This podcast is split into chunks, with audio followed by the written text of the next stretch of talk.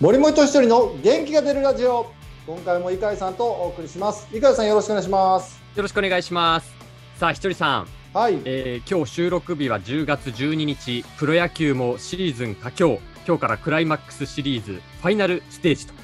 いうことに、ね、なってますけれども、まはあ、いこの時期っていうのは、ひとりさん、翌シーズンに向けた体制がね、監督人事などが発表されたり、それから10月20日にはドラフトも控えてますけれども、翌シーズンに向けた準備を進めているチームがある中でもですね、このシーズン終わった後のこの時期っていうのは、ひとりさんは現役時代どんな風に過ごされてたのかなどもちょっと今日伺っていきたいなと思います。はいはいどうなんですか、その、まあ、ポストシーズン進めなかった場合、まあ、今もうシーズンオフに入るというか、これから、ね、秋季キャンプなど入ってる選手もいるかと思うんですけど、どんなことをシーズンを振り返ったりとか、翌シーズンに向けての課題設定したりとか、そういったことされてるんですかいやまず大きく分けてその優勝争いしたチーム優勝したチームはい。 B クラスに沈んだチームこれ全くう多んくの流れが変わってくるんですよね。はい、はい、でそれはあの、まあ、フロント監督コーチ選手それぞれがやっぱ変わってくると思うんですけど、はい、まあ、例えばこの年のファイターズはもう最下位に沈んでえで来年に向けてもなんかシーズン中からもうずっとこうキャンプの延長みたいなイメージはあったと思うんですけどえはい、はい、もう特に後半戦なんかはもう来年に向けて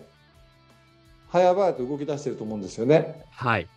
一方でその例えば3位争いしてたチームはい、なんかは、まあ、途中まではもう当然今年の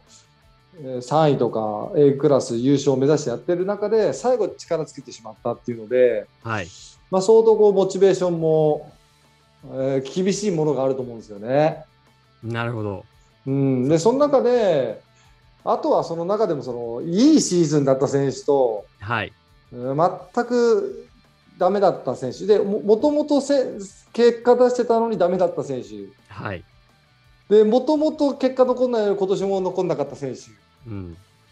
で若手とかいろんな、まあ、立場がはい、あると思うんですけど、ねまあ、え僕えも一通りまあ経験したた来たと思うんですよね。はい、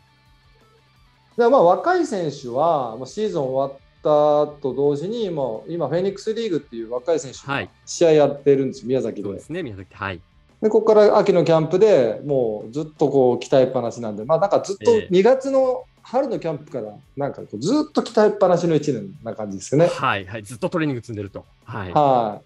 い、で、えー一方でその、まあ、レギュラーですごいいい成績で終わった選手は、はい。まあ、まずは浸るんですよ。あ、その、今年よくやったなと。よくやった、 今年はいいシーズンだったっていうね。はい、はい、で、まあ、僕は2005年、はい、うーんと、何年目だ ?7 年目か。はい、そうです。 7年目の時に初めて1軍で定着したんですよ。はい、でその年はまあなんかこう完全にレギュラー取ったわけでもなくただすごい飛躍の年になったっていうことで当然あの秋季練習とか若いあのフェニックスリーグとかも参加してたんですけどええその契約公開とかがめちゃくちゃ楽しみで。いや、まあ、そりゃそうですよね。はい、でまあかといって浸るわけでもなくレギュラー取れてないんで、はい。浸ってはなく。はい。そうそうそう楽しみだけど。はい。すごいなんかあのいいバランスの緊張感と喜びとって感じでシーズンオフを過ごせたなるほど。うん、で、まあ、そそのまあ若手の時結果が残んなかった時とはそまあそ変わるけどいやいや変わったぐらいああ、そうですか。でも、その、まあ、ちょっと、その、浸りすぎないまでも、やっぱり翌シーズンに向けたことも当然考えるわけじゃないですか。来シーはズいンもっとこここうし,、したいよなとか、はいそはのそのあたりっていうのはどういうふうに、ご自身で基本的には考えていくっていう感いじ基本はねでも来年のことっていうよりね今シーズンのことの方が結構長く考えるかもしれないですあそうなんですか。はあ今年ここは良かったここはダメだったなとかで来年に向けてなんだけど、はい。まあ、とりあえずシーズン終わった疲れみたいなのを、うんうん。どうかなうーんまあ立場によるけど2週間から3週間、長い人は1ヶ月ぐらい、はい。まあ、ゆっくり、。一旦ね。はいうん、切り替えの時間に当てるんじゃないかな。うんでその、まあ、リラックスする時間を取った後っていうのは、なんか、例えば、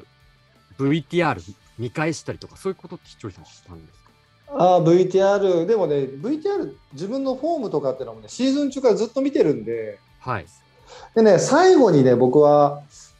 あのー結果この、このパターンだなって思い出したのは、はい。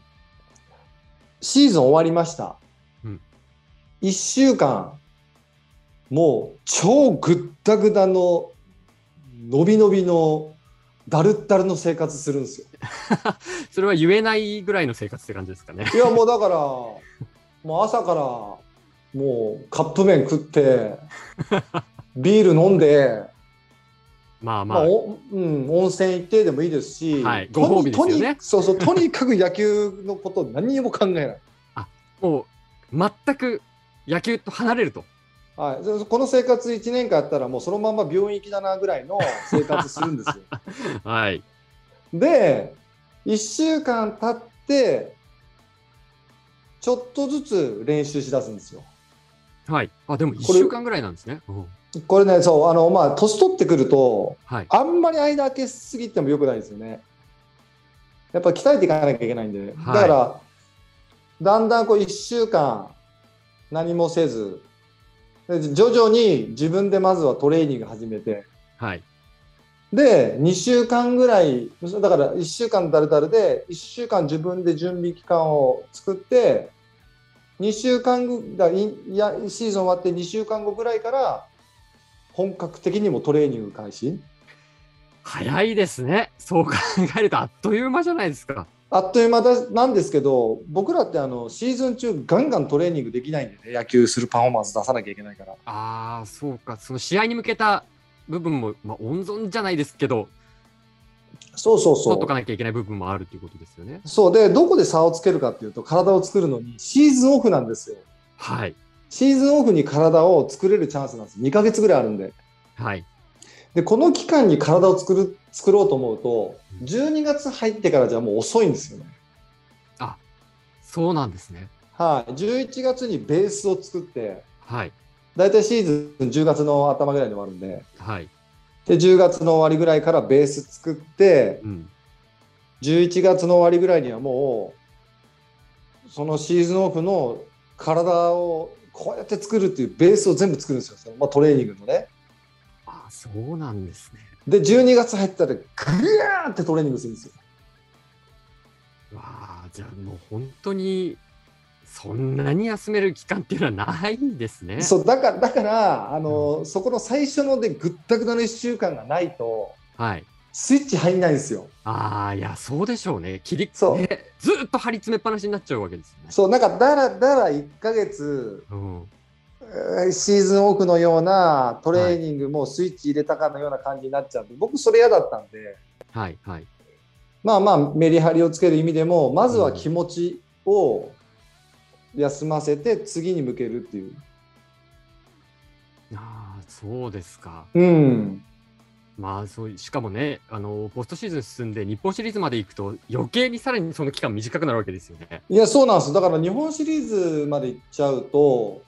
終わるのがもう11月の中頭旬ぐぐららいいでなすよんね。でうん、ですよね。だけどまあすごいいいシーズンだからはい。だからあの連覇っていう難しさそこにあると思うんですよ11月の中旬で喜びを浸るでしょそうですね。はい。でも他チームはもう11月入る前からもう来季に向けてみんなが気持ち切り替えて期待始めてるわけですよ。なるほど、なるでほど。も優勝チームは11月の頭中盤ぐらいに終わってやっとそこから浸ってはい。 12月の頭ですよもう気がついたら。っうん。てことはもうい1月入ったら自主トレ始まるんではい。じゃあもう1ヶ月の間で皆さん何するんですかみたいな。いやー、そうか。やっぱそこの難しさはあるんですよ。でも、今シーズンはね、パ・リーグはオリックスですし、うセ・んリーグはヤクルト、連覇、いずれも連覇ですよね。いやだだからね僕この2チームすごいなと思って。はい。あのかつて近鉄が優勝したのが何年だったかな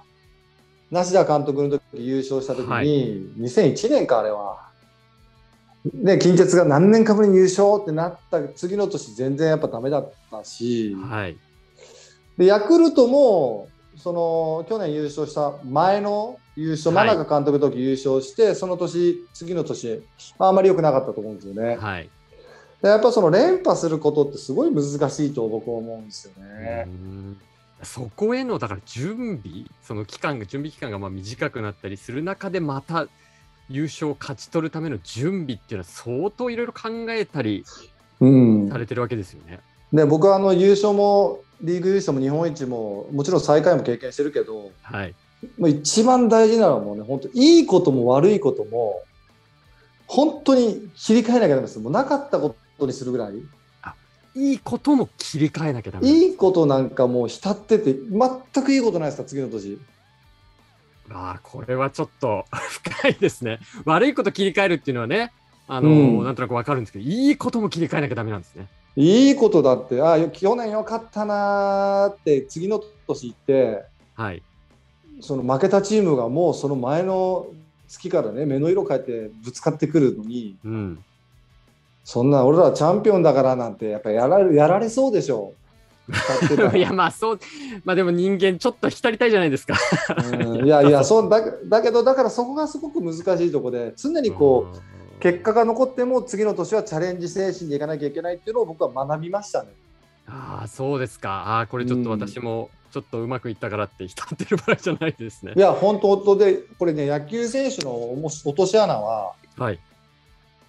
例えば来年2023年ですよね、はい2023年の給料っていうのは2022年までの評価なんですよなるほど。はい。だから去年まで頑張ったからこの給料もらえてるわけですよはい。だけど、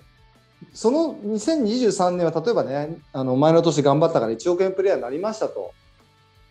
でも2023年、俺はその1億円プレイヤーだって手でいくと、次の年、ガクってもう、あの給料落ちるわけですよ。なんでかというと、そのはい2023年は、そのチャレンジ精神で活躍できなかったら、次の年、もちろん給料下がるわけじゃないですか。はい。だけど現時点では去年までの給料の価値があるんでうん。勘違いしちゃうんですよ。そうか。前年の活躍分をもらってるのにっていうことですね、そうそうだからん今年は俺は1億の選手だって思ったら大間違い前の年までの評価が1億円であって今年サボったりしたら来年その相応の金額になっちゃうよっていう緊張感を持たないと僕はダメなんだってことに何年目でやや,、えーやめた後に気づきましたね。めた後に気づいたんですか痛い人間ですよ僕 は。いやいやいやいや、それでもね、トップね、あの日本のトップのレベルでプレーされそてまらす、そらさ、素晴えかやさん、はい若くしてさ、1億3000万ももらってさ、ちやほやされて CM もバンバン出たら、そら調子に乗るでしょい。やーそうですよね、ウィキペディアに書いてあったんですけど、ひとりさんのね、あの西武入団後のことなんですけど、えーそれまでの派手な私生活を見直しって誰が書いてくるかわかんないです。 それでも、その辺から多分、僕は戦力外を、まあ、経験してから、ちょっと遅いんですけど、あいかんいかんっていう感じにはなりましたね。 ああ、そうなんですね。いや、でも、うんやはり厳しい世界、いろいろなね、準備、取り組み方がやっぱりあるんそうでそすね。う。だから、あはの、本当調子に乗るなって話です。ということで、い、 はい今回も井上さんとお送りしました。またこういう話しましょう。ありがとうございました。ありがとうございました。